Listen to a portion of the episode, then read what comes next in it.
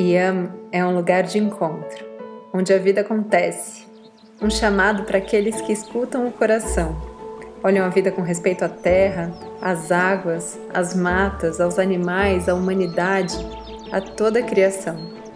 O tempo é agora. Cursos online, podcasts, guias práticos, matérias e outras inspirações. Visite iam.com.vc e inicie a sua jornada de transformação. Iam está com você.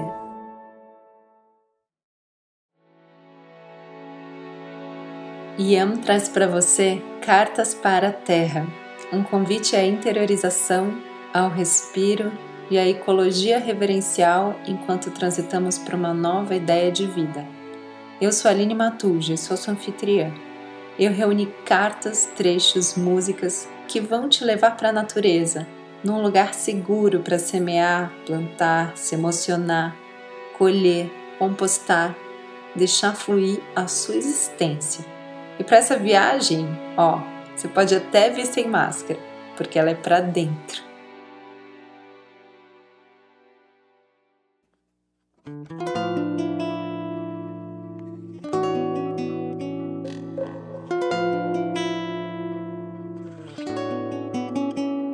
Salvador Dali olha para Frida Kahlo e diz: Frida, você tem que criar a confusão.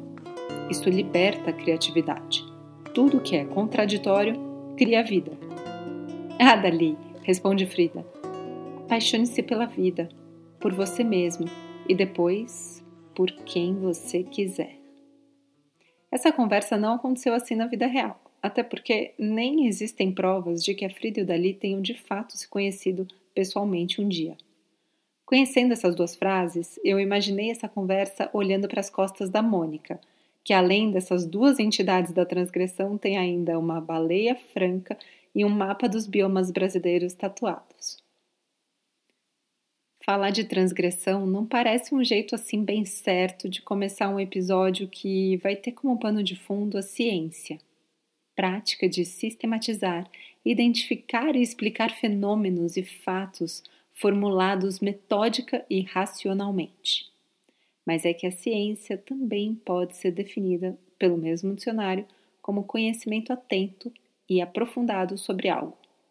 E quando se trata de biologia, a ciência da vida, a Mônica tem uma forma muito interessante de estudar. Mônica Antunes Ulicea é cientista, viajante, ativista, poetisa, agricultora e, ao mesmo tempo, transgride todas essas caixas ao plantar poesia, intuir formigueiros, militar sementes e escrever comida.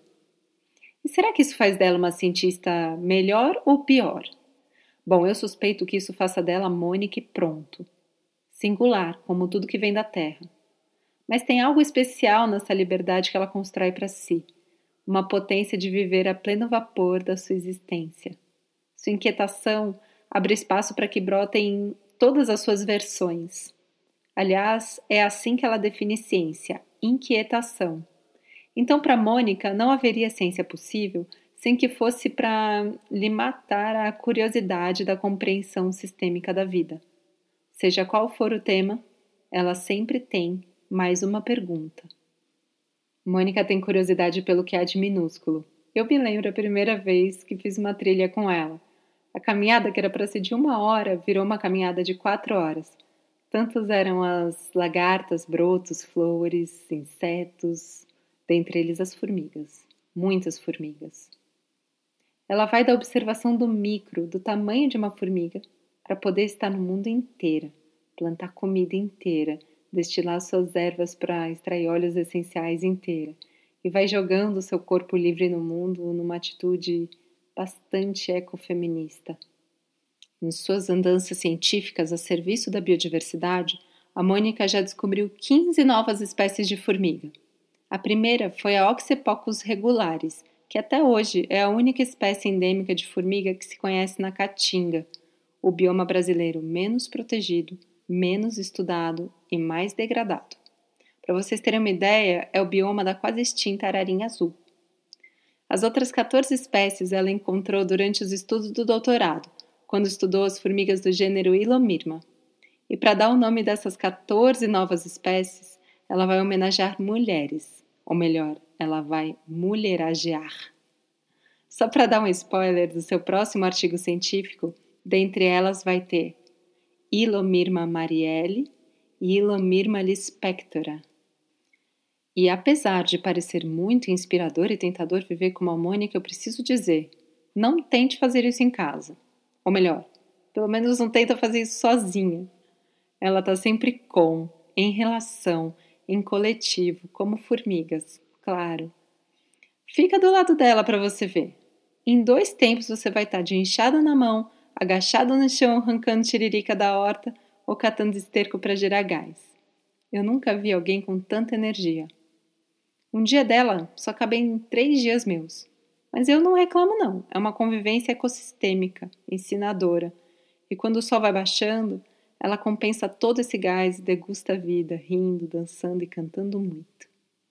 A Mônica nascida na comunidade do Ribeirão da Ilha e crescida no mundo, escreveu uma carta para a Terra que eu compartilho com vocês aqui nesse episódio.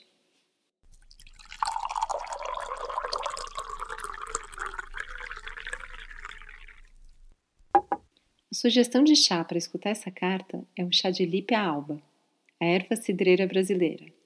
Foi escolhida porque a Mônica fez colheita dela no dia em que a gente gravou.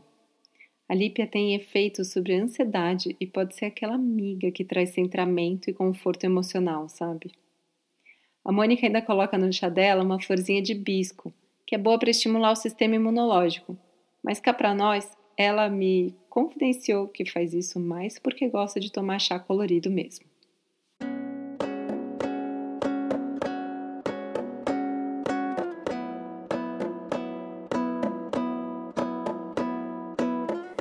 Carta para a Terra.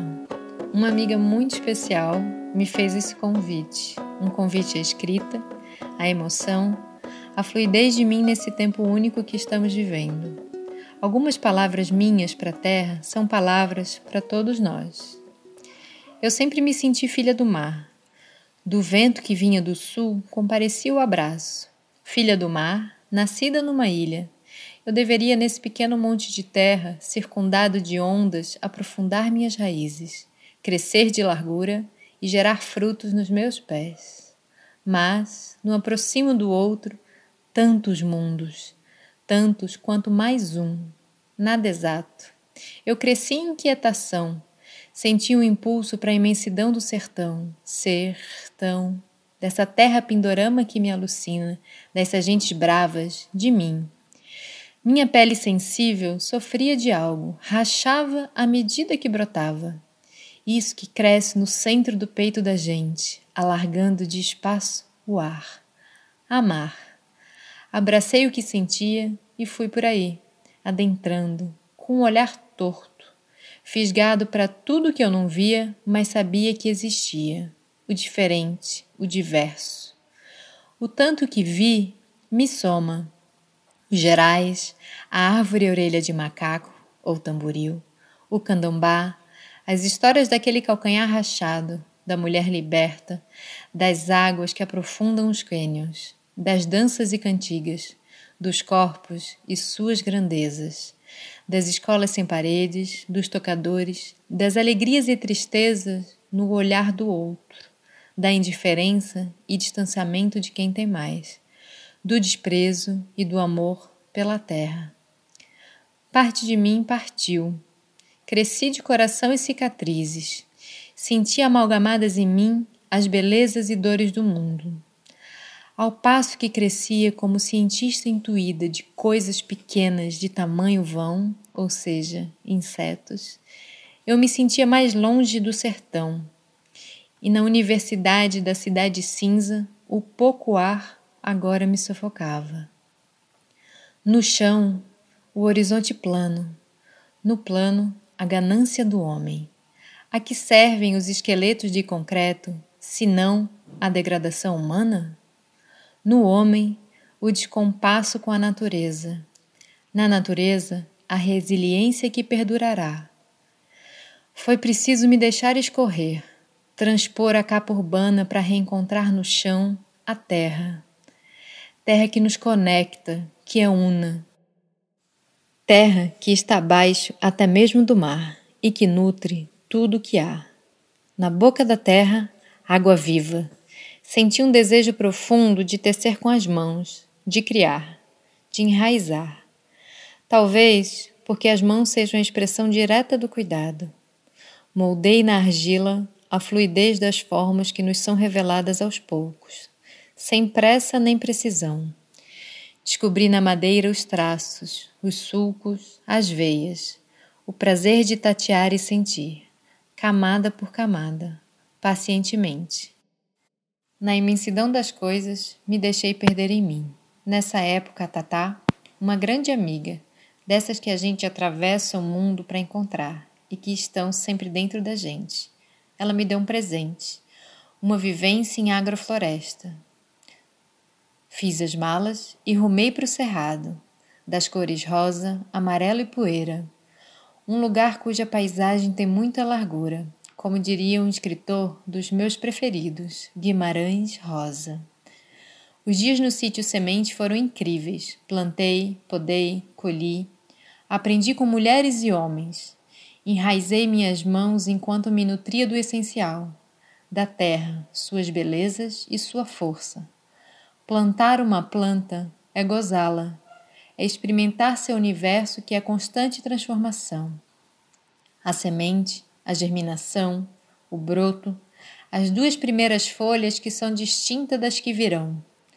A dança para crescer para cima ou esparramada, as folhas maduras, a textura do tronco, os contornos, as flores, os frutos e as interações com o outro, seja passarinho, trepadeira, inseto, lesma, fungo ou caracol. Uma teia bem tramada e dinâmica, a teia da vida. Voltei lembrando que o curso que fizera-se primeiro em mim durante a graduação em biologia foi o de horticultura orgânica, com um casal que vivia em uma chácara, plantavam orgânicos, colhiam frutos e produziam geleias, bolos e pães. De lá até 2017, eu andava encantada pelos insetos, em todas as horas do meu dia. Fiz disso ciência, pois as desimportâncias importantes do mundo me acalmam. Mas descobri que eu não nasci só para insetos, nem só para o ambiente universitário. Nasci para muita coisa e para isso também. Isso de escolher uma coisa para versar o resto da vida é amarra o que há em cada um são muitos. E nesse processo todo de reflexão e transformação, Tata e eu parimos a Roça de Adorim. Esse nome é uma homenagem a Guimarães Rosa e a gente dos sertões, do interior, da roça. De Adorim deixou de ser nome e virou sentimento meu. Escreveu Guimarães. Nós, nós dizemos, de Adorim deixou de ser nome e virou sentimento nosso. A roça de Adorim não é um lugar, não tem forma fixa ou está terminada. Somos nós duas em busca do que preenche o nosso coração, em busca de desafios, de aprendizado, de ensinar, de sabor e de caminhar em sintonia com a deusa natureza. A alimentação é o que nos move, do corpo e do coração. A Tatá sempre me fala que a alimentação saudável pode mudar o mundo. Eu acredito nesse lampejo. Se alimentar bem é cuidar do seu corpo, sua morada, sua casa, e por grandeza é cuidar da terra. No horizonte das coisas, o limite está em você.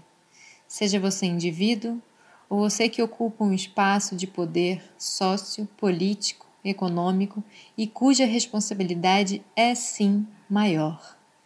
Esse é um convite para mergulhares nesse mundo, repensar usos e desusos, quereres e necessidades, reaprender a se alimentar no sentido mais amplo dessa palavra, rever pelo avesso, com um olhar mais terra e menos a partir da uma espécie que somos, dentre várias.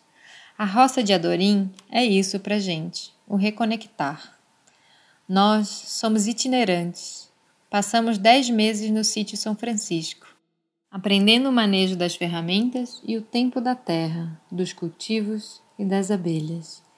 O primeiro canteiro, plantado com solo coberto, a primeira colheita de batata doce laranja, a primeira revoada de tanajura, as primeiras fornadas de pão, os primeiros mutirões com os amigos, os primeiros mestres do lugar, a constatação do quão diversa é a natureza. Você sabia que tem berinjela verde, roxa e branca? Amora branca e amora roxa? Cenoura laranja, roxa, rosada, amarela, branca. A valorização dos nossos produtos artesanais, locais e da estação. Tudo isso foram água na boca da gente. Foi alegria imbuída de risos, muito suor, mãos calejadas e dormir às oito da noite. Depois, passamos seis meses no sítio Pachamama, beneficiando produtos orgânicos, experimentando fermentação com kombucha, kefir e massa madre, e também aprendendo a lidar com os animais, as galinhas caipiras, a égua aurora, as vacas mimosas, Giovana, Jurema e Atena e o bezerro Pete. Nesse sítio, muito maior em tamanho que o primeiro, nossos principais aprendizados foram que esse caminhar só faz sentido se compartilhado. Dois é pouco. E que o ritmo precisa de momentozinhos de dia pausa para a gente se alimentar da abundância das pequenas coisas e criar. Desde março, estamos no sítio Copaíba. Somos sete compartilhando o mesmo cuidado com a terra, que é o que nos une. E estamos conhecendo nossas potencialidades, entremeando saberes e aprendendo a sermos nós, coletivo. Esse sítio tem donos outros, donos que compreenderam que em terra parada, cortada da sua floresta inicial, o que brota é vossoroca. Então, compartilharam esse pedaço de chão conosco, pois o segredo da vida é o solo, e quem deseja fruto, planta floresta. Essas são citações de Ana Primavesi e Ernest Gutt, pioneiros da agroecologia e da agrofloresta que são saberes que aplicamos no sítio. Além dos conhecimentos tradicionais e ancestrais das gentes índias, negras, brancas e das noções que despontam com a prática e com a troca com movimentos sociais ligados à terra, como o MST. Por estes dias, no cair da tarde aqui no sítio, plantei grão de bico e me emocionei.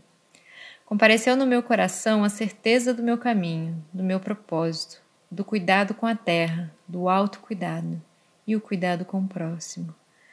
Justo nesses dias sofridos de tudo que estamos vivendo, da doença, da anticiência e do horror de como ainda são tratadas as pessoas por conta de sua cor, sexualidade e origem.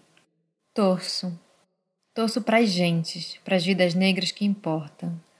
Torço para as gentes entenderem a importância do grão, Torço a folha para sentir o seu cheiro. Torço a roupa para juntar água. Torço o nariz para coçar insetos. Torço o verbo para expressar significâncias. Com amor, Mônica.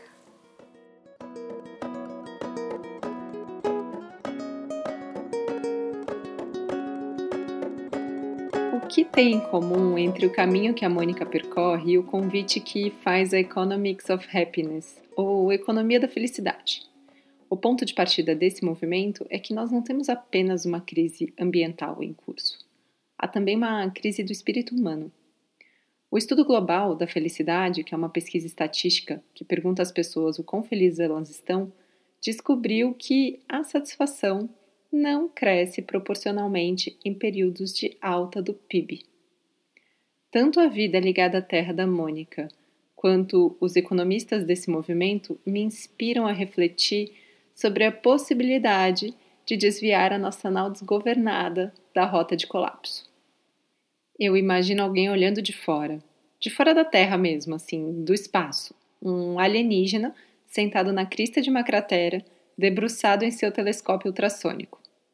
Ele teria muita dificuldade em entender por que a gente transporta tanta comida pelos céus e pelos mares, em fluxos eternos de importação e exportação com quantidades descomunais de desperdício. Descomunais. Quando eu pensei essa palavra, um alerta acendeu aqui para mim.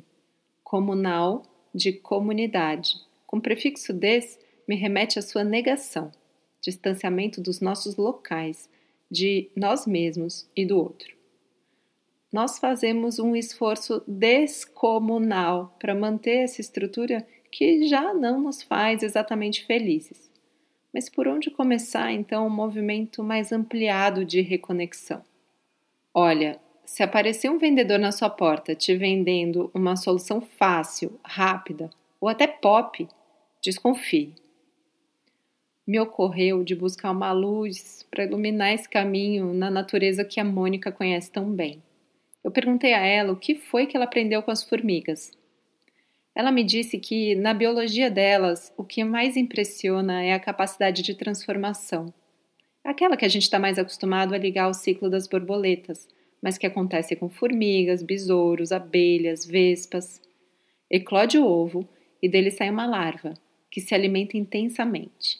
Então a larva entra em fase de pupa e fica lá quietinha no interior da sua crisálida, mais conhecida como casulo.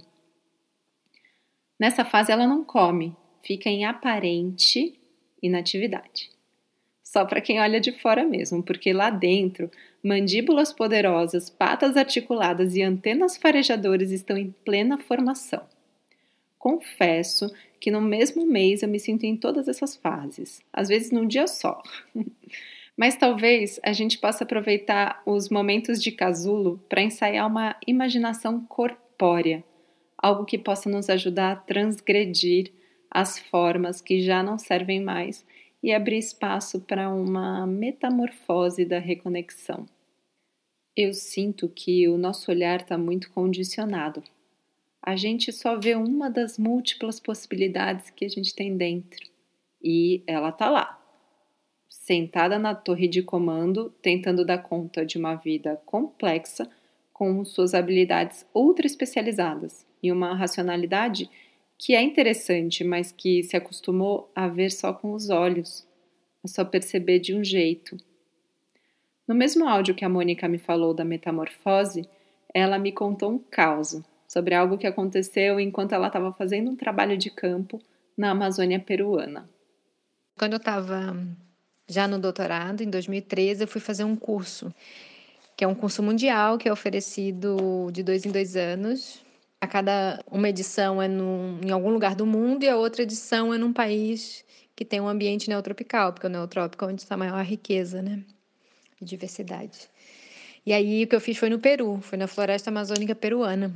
E aí a gente já estava lá 13 dias, a gente faz bastante campo, imagina, são 13 dias com pesquisadores do mundo inteiro que estudam formigas, são, sei lá, 50 pessoas, e é muito legal. A gente fica falando de formiga o tempo inteiro, e de biologia, de quanto a gente gosta, e faz campo, ensina uma coisa, um ensina para o outro, assim, sabe? Porque mesmo o especialista do grupo tal, ele não domina o grupo que está aqui no neotrópico, enfim. E aí eu já estava no último dia de campo, e aí eu queria muito encontrar um ninho vivo das ilomirmas, porque ninguém nunca tinha encontrado. Eu queria muito encontrar esse ninho.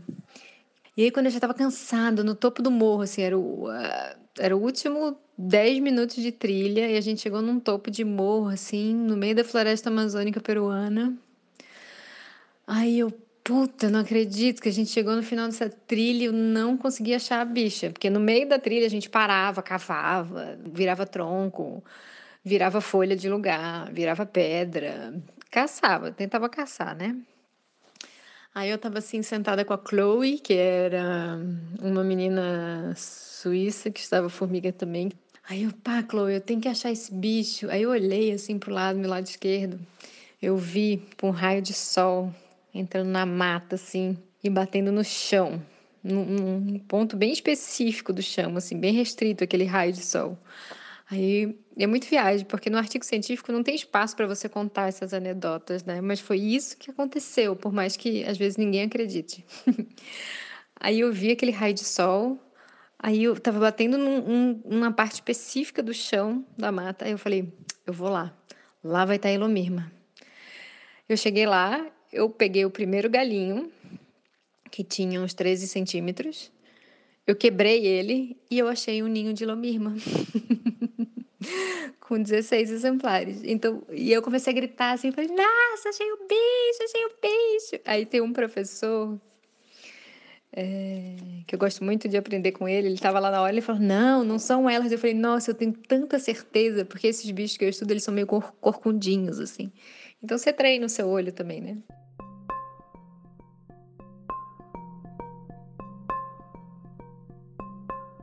E vamos para a nossa dica de prática enraizadora de hoje. Pequenos rituais para te ajudar a digerir o conteúdo desse podcast com a ponta dos dedos. Hoje eu proponho um olhar reverencial aos alimentos que a terra e os agricultores colocam em nossas mesas. E nós vamos fazer isso através de práticas muito simples para reduzir o desperdício de alimento em casa.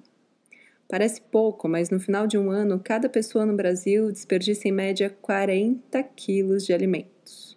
Alguns desperdiçam mais, outros não desperdiçam, afinal, mais de 15 milhões de pessoas vivem em situação de fome no Brasil.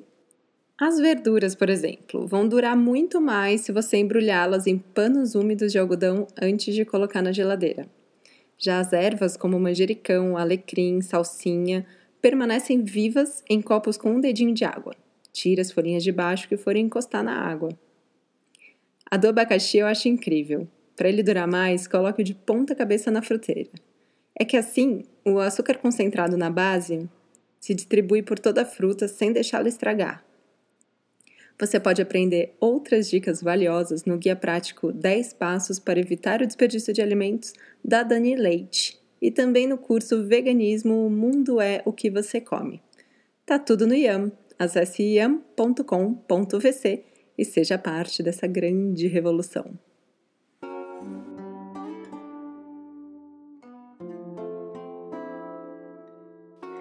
Além da nossa convidada Mônica Ulisseia e aos seres íntimos da terra que ela estuda, eu agradeço a Marina Pinto e a Tatá por nos ensinarem sobre as ervas de hoje. Para alimentar-se das delícias agroecológicas delas, acesse Roça de Adorim no Instagram. Eu também agradeço ao Fabiano Albertoni pela foto que está na capa. A moça com jeito de Alice no País das Formigas que aparece na foto é a própria Mônica. Os comentários da carta foram alimentados pelas conversas que eu tive com o coletivo Futuro Possível por ocasião do World Localization Day, a convite do Local Futures. Tem mais sobre tudo isso na página deles. Esse episódio contou ainda com a trilha sonora de Tiago Galego e a edição de Dudu Contreiras. Agradeço também a sua participação, com escuta aberta e atenta. Durante os próximos dias, é possível que outras versões de você mesma apareçam para deixar sua vida assim mais biodiversa. Se isso acontecer, por favor, peça que elas deixem um alô pra gente comentando lá no post do episódio no Instagram do Yam. Eu fico por aqui, até o próximo episódio de Cartas para a Terra.